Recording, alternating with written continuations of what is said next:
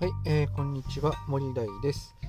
えーこの番組は仕事論や副業術について配信していきたいと思います。はい、えーというわけで今日はですね、えー早速本題に入っていきたいと思いますがえーとまあ先日ですねまあ、職場の子がですね、まあ、一つの、まあ、まあ、事業を、え任せているわけなんです。